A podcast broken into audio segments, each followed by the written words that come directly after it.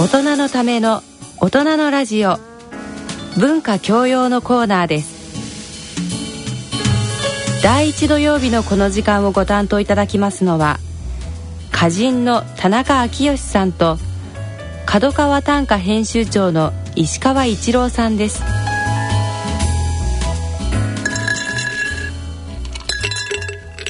ご機嫌いかがでしょうか？田中昭義です。ご機嫌いかがでしょうか？角川短歌編集長の石川一郎です。では、えー、早速2月号は、えー、編集長どんな意図でどんな特集を組まれたんでしょうか？31文字の技術みそ一文字の技術。技術というはい。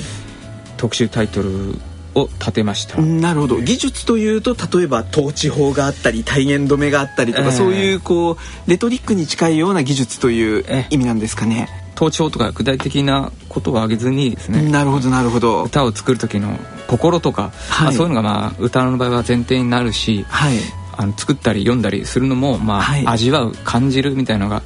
まあ、文学はそういう教授の仕方だと思うんですけど、あえてですねこの技術っていうところにこだわっててなるほどなるほど。見たのが今回の特集でございます。はい。確かにあの五七五七七っていうもう31文字っていうルールしかないといえば、ええ、もうそういう世界なのでその分いろんな技法技術っていうのはもう1400年開拓され続けてきて今もまだ現在進行形かなと思うんですけれども、え、はい。そんな中で今回は何名かの歌人に絞ってこの人の技術はっていう特集になっているかと思いますけれども、はい、現代の歌壇を代表する6人の歌人の、えー、と歌をですね、はい、細かく分析していってるんですけども。なるほどなるほど。例えばどんな歌人のどんな場面というかどんなところを取り上げていらっしゃいますか？例えばですね花山貴子さんという上流歌人がいらっしゃいますが、はい、えーと、彼女の歌をですね、はい、えーと、取り上げて、はい。えー、森山晴美さんというまたこれまた上流歌人の大ベテランの方なんですが「はい、恋リアル抽象との黄斑」というタイトルでですね、はい、恋リアル、ええ、抽象との黄斑黄斑とこう聞いても なかなかどんな感じを思い浮かべればいいんだろうかっていう方も多いと思うんですけれども、ええ、恋リアルっていうのは本当具体性がピンポイントで、はい抽出するその具体性と、はい。えー、そのまあ追語になるんですけど抽象っていうのはその具体の逆ですよね、はい、それが行ったり来たりしてるっていう。なるほどなるほどなるほど、そういう技術を花山貴子さんの歌に読み取って、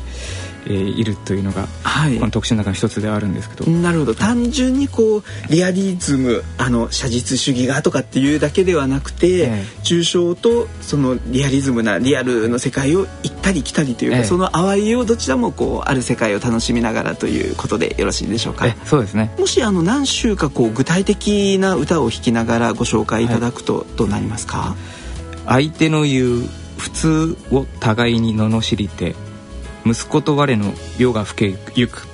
相手の言う普通を互いに罵りて息子と我の夜が更けゆく。という歌があるんですけど、はい、普通にあの改革がついてます、はい、お互いにこの普通っていう概念をめぐって、はい、まあ、母と息子がこう議論になってしまってで、まあ、そんな夜が更けていくっていうような意味の歌ですね。なるほどなるほど。まあ、お母さんが言う普通と、まあ、息子さんが言う普通っていうのはもう同じ普通っていう言葉で言ってるんだけれども、はい、でも食い違うことっていうのは価値観とかその時代育った環境とかによって変わってきたりしてるって、そういうよくある場面具体的な描写があってですね。でもそれが結構抽象化されていて、はい、具体的なことを歌ってるんだけれども、えーまあ、普通の息子普通の母親、はい、で普通の家とは一体何かみたいなことをですね、はい。えーと、読者にこう自問させるそういう力を持っているという。なるほどなるほど、はい、今の歌で言うともう親は親なりに自分自身が普通だと思っていて、はい、もう子供は子供なりにもう自分が普通っていう物差しみたいな感じでで、ね、お互い普通対普通がこうぶつかり合いながらというような場面をこう短い31文字の中で、はい、はい立体的にこう普通という文字を浮き上がらせるような感じで、はい、あの読んでいるのかなと、えー、今耳で聞いていて思ったんですけれども、はい、普通の具体的な、まあ、日常の場面なんですけど、はい、かなりそれが普遍的なその問いに達しているというですね。ところにこの花山さんのそのあえて技術といいますがなるほどなるほど。現れているという、はい、そういう分析が今回のこの特集ではありました。なるほど。他にはもう新聞の花壇の選者もされているようなこう高野公彦さんという、えー、はい、方の技術を、えーと、また歌人の方が解説していますけれども、えーね、タイトルからして分かるような分からないようなタイトルですけれども。えー言葉涼やかに意味深しという言葉涼やかに意味深しはい。どんな風に作者は意図してるんですかね。そうですね。何でもない、えー、言葉に幾層にも重なるようなその深い意味が隠されてるというのをこのさりげなく、はい、の出すというところですかね。確かに。あの簡単そうに見えて、えー、でもこうさりげない分かりやすい言葉なんだけれども、はい、でもそこで描かれている世界はふとこう31文字読み終わった時に立ち止まってみると、えー、あれ？これは何だったんだろうっていうこう、ね、ちょっと短編小説の、はい、あの読後感に近いものがあるかもしれないですけれども、ね、はい。普段こう普通のおしゃべりでもなんかそういう、はい、まあ、深いことをちょっと多少思ったとして、まあ、それ言うとどうしても饒舌になっちゃったり言葉が変になってしまうんですけど短歌の場合はこの凝縮していくのでね、そこでい。かにこう何気ない日常の言葉で人生をこう出すかというところで短歌のねいいところでしょうか。なるほど。田中さんはい。は、えっと、どういうところに注目したんですか？はい。今回6名の歌人の、えーと、高野公彦の技術米川千佳子の技術とかっていうはい、こう固有名詞とともに技術っていうことでいろんな歌人の、まあ、テクニックだったりあの技術面の、えー、徹底解剖という感じですかね。そうですね。で、はい、あの、えー別の歌人の方が書いていますけれども私はこの6名の中ではですね、えっと、伊藤和彦さん、はい、伊藤和彦の技術というタイトルにはなっているんですけれども、えー、日高さんという女流歌人の方がタイトルで言うと呼びかけるという声の強さ深さ、はい、声の強さ深さ。しかもこの呼びかけるっていうのはこの伊藤和彦さんっていう方のもうあの現代を代表する歌人ですし新聞の歌壇の選者もされていたり、えー、読売文学賞とかもさまざまな文学賞も受賞されている方ですけれども宮崎在住のこの伊藤和彦さんはいろんなものに呼びかけてるんですよね。そで、ね、それは必ずしもこう隣にいる人とかそういうことではなくて、えー、あの例えばお月様に呼びかける語りかける。あるいはえー、空を飛んでいる鳥に語りかける、はい、そういうこう人間以外の対象と、うん、えー、呼びかけたり語りかけたりというこう人間以外の存在と対話しようと思った時に五七五七七というこの死刑を使っているんじゃないかなというふうにあの私自身も思っていたので、はい、この呼びかけるっていうのは短歌の作り方もいろんなレトリックでこう技術的にですね、はい、体言止めでやると印象深くなるとかもう受験生の頃、えー、えー、高校時代に習ったりっていうようなあのことがあったんですけれども。はい。でも決して国語の教科書では教えてくれなかった世界があるとしたら、うん、この31文字っていうのはすごく呼びかけ語りかけのはい、あのツールでもあり得るんだっていうようなことで、はい、なんか人間同士の会話をあの31文字にしてもいいんですけれどもこの伊藤和彦さんのように、まあ、ある時は山だったりですね、うん、ある時は、えー、この「青の太き」という歌集の中では、えー、雷様に対して語りかけていると、はい、まあ、伊藤さんにとって五七五七一の歌を読むということはイコールもういろんな存在と対話をすると。である意味では人間以外の動植物あるいは天体の声に耳を傾けるという作業だというふうに、えー、伊藤和彦さん自身があえて語ってるわけではないんですけれども伊藤和彦さんの短歌の作り方っていうのをこう見ていくとそんなふうに呼びかけるっあるいは声の強さ深さ声の確かさっていうのが見えてくるっていうふうに、えー、歌人の方が分析していますけれども、はい、もう私もこのあの考え方にすごく賛成で、はい、はい。まあ、あの技術っていうともう本当に、えー、習字法として、まあ、統治法だとか、はい、あのこの英単の蹴りを使うとかですね、ついこう文法的なあの方に行きがちかもしれないんですけれども、実はこう、まあ、柔道の投げ技じゃないですけれども、えー、力技とかですね、はい、そういったものも技術の世界にはあるんだっていうようなことが、ね。えー、このまあ31文字の技術という六歌人を取り上げた特集から見えてくるのかなというふうにも思ったんですけれども、はい、そうですね、はい、教科書では教えてくれないもう一歩進んだ技術というところを、はい幅広く紹介しました。そうですね、はい、はい、そしてもう一つですねこの短歌2月号の中であのすごく面白い特集企画の一つだなと思ったのがえー、まあ、定談の形をとっているんですけれども短詩系定談第2弾ということで、えー、短歌俳句詩。近いようで遠いこの短歌俳句詩の表現の違いやえー、姿勢の違いというのをそれぞれ歌人俳人詩人を3人を登場させて一緒に対談してもらっているという企画があるんですけれども、はい、これはどうしてまたこういうこう異業種合戦ですかね、えーはい、をやろうと思ったんですか、えっと、なんか広い文学の世界では、はい、えっとまあ、小説と詩みたいな形でこう大きく分けられると思うのですが、はい、その詩の中には、えっと、はい、まあ、短歌があって、はい、俳句があって、はい、で今現代詩があるんですけれども、はい。まあ、それをまあ、えー、総合で称して短詩系というふうに呼んでるんですが、はい、最近この短歌は短歌俳句は俳句、詩は詩でその世界で結構閉じてしまっている、はいはいはい。えー、印象がありましてですね、はい、とはいえこう小説とかそういう散文と対立させた時に、はい、その短歌も俳句も詩もまあ一応全部詩ということですね、はい、同じなのにこの細分化されすぎてるなという、はい、ところが一つありまして状況として。なるほど。はい、でまあ一方でですねまあ端子系という意味では全部一緒なんですが、はい、同じ詩なのですが、はい、それぞれやっぱり細かく見見ていくと、はい、実はもう短歌と俳句詩っていうのはもうほとんどもう全然別のジャンルじゃないかというぐらい全然違う。表現だったり、はい、その歌う姿勢だったりとかですね、まあ、そういうのが違うので、共通項を持ちつつも、具体的にどういうとこが違っているのかというのを知ることでですね、まだ読む面白さみたいのが深まるし、まあ、作る時の参考にもなるんじゃないかと思ってですね、なるほど。企画しました。はい。実際にこう定談それぞれ話していただいてみてどうでした？何か印象的なフレーズとかそれぞれ歌人俳人詩人の中でございましたか？そうですね、えーと、この定談はやっぱりすごく難しくてですね非常に苦労した企画なんですが、はい、歌人の栗木京子さんが、はい、片山由美子さんの言葉を借りていってるんですけども、はい、言葉にはならない気配のようなものを言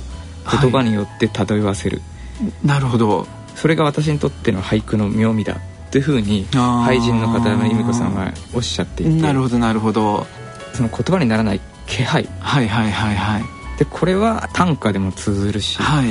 まあもちろん詩でも通ずる。個人的にはまあこの辺が非常に印象に残ったんですけど。なるほど、えー、確かにあの私たちもこう短歌を作る時に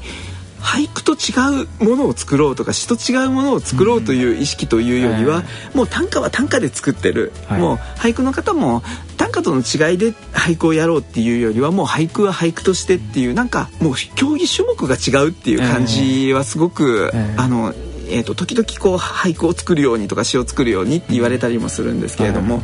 全くなんか使ってるこう筋肉がですね、筋肉が違うんですね、はい、もう大胸筋を使うのが短歌作り、うん、歌読みであって、もうあどっちかっていうと短歌はあの私の場合で言うと足腰に近いところですね。太ももふくらはぎ系を使ってるっていうのはどっちかっていうともう足で稼ごう系が短歌で、うん、俳句を作れって言われた時には確かに今気配っていう言葉がありましたけれども、なんとなくこうふわっとしたものとかを、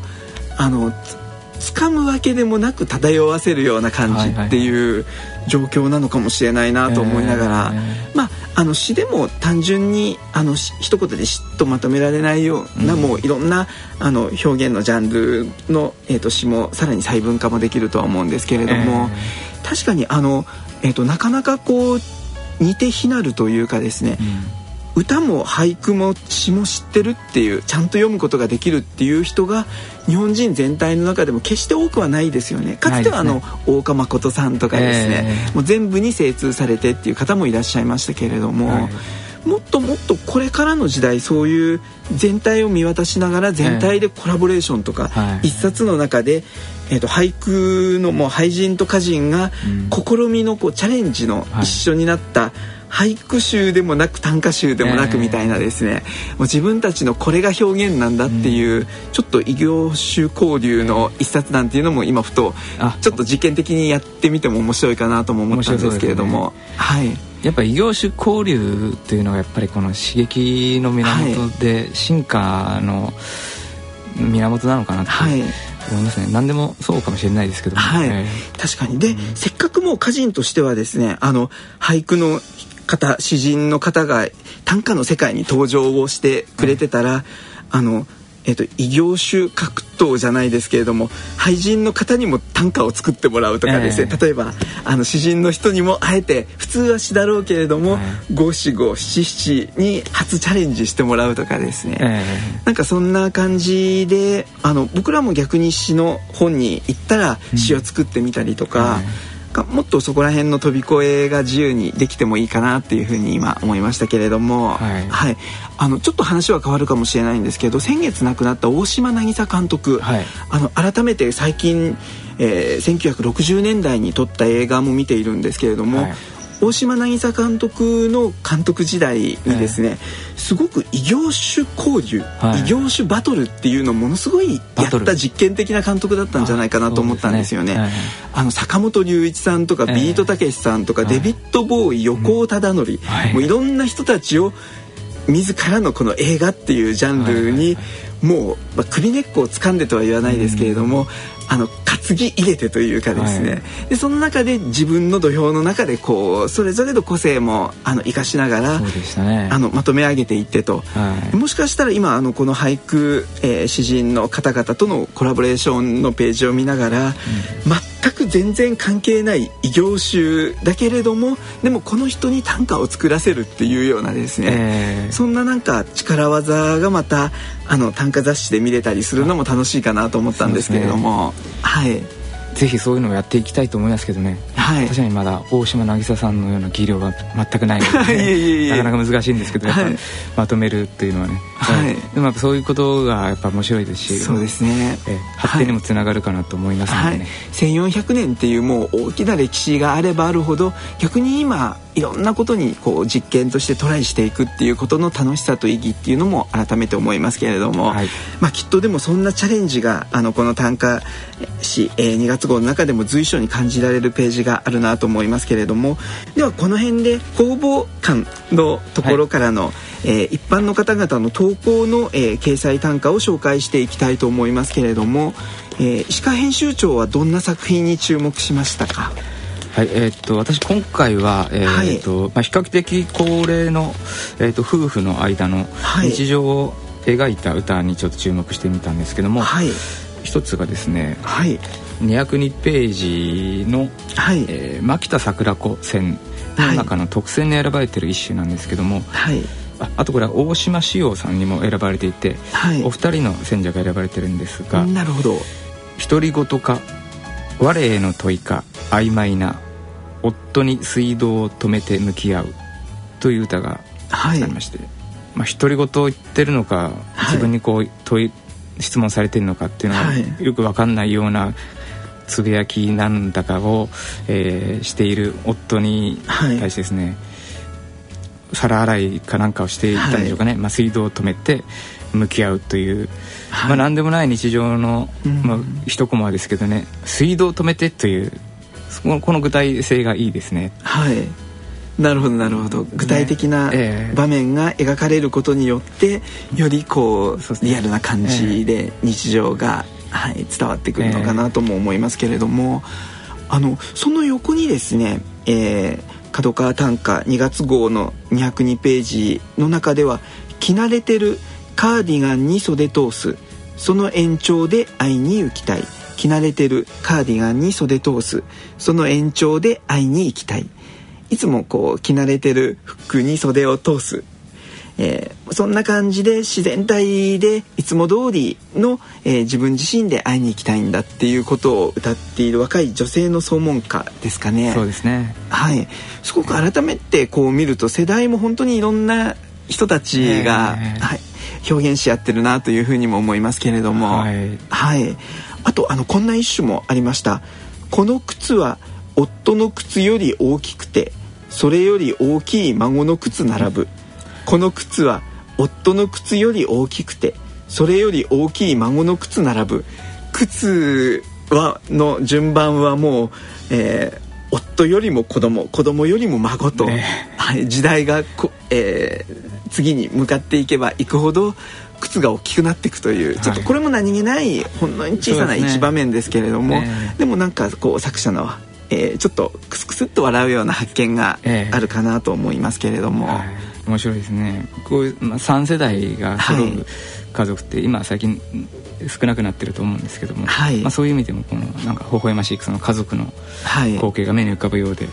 いい歌でしたね。なるほど。はい、まああの今家族という言葉が出てきましたけれども、もう家族を歌歌ったり、えー、読んだり、えー、恋人や恋愛の気持ちを総門歌として読んだり、ね、あの日常の何気ないこう夫婦の倦怠期とまでは言わないかもしれないですけれどもなんとなく長年連れ添った夫婦だからこそのこうあの微妙な間合いみたいなですね、えー、こう空気のさざ波をあれっていうところをこう歌にしたりっていうようなものもあったかなと思うんですけれども、えー、まあ、五七五七七っていうのはそういうもう日常気づかなかったものに対してどっか気づかせてもらうというかですね。そうですね、はい、何気ないこの一瞬だったり、はい、まあ、断片をですねに光を当ててですね、はい、あいいですね、えーというのが短歌だと思います、はい、はい、確かにもう一瞬あの玉ゆらと言ってもいいかもしれないんですけれども、はい、そういうところに歌を作らなかったらもうさりげなく流れてしまうところに、ねはい、もう自らのフィルターで、うん、その一瞬をこう特別なものに消化させておくという、そういうのが31文字のまあ作る楽しみでもありなのかなとも思うんですけれども、はいでは、えー、次号3月号は、えー、とどんな内容になるんでしょうか？3月号は2大特集を予定してまして、はい、1つ目が「短歌で探る現代」ということですね、はい、時代感覚の光る歌というのを、えっと、集めた特集を考えました。はい、なるほど、短歌で探る現代。はい。まあこの今の混迷しているというかですね、はい、いろいろまあ政治社会、はい、文化、はい。まあ、さまざま混沌としすぎていてですね今が、自分がどんな時代を生きているのかというのが見えにくくなってる、はい、そういう時代をですねうまくこう短歌ですくい上げてるという、まあ、そういう作品を紹介しながら、はい、えーとまあ、その歌の面白さみたいなのを鑑賞しながらですね結果的にこうあ今こんな時代なんだというのをちょっと認識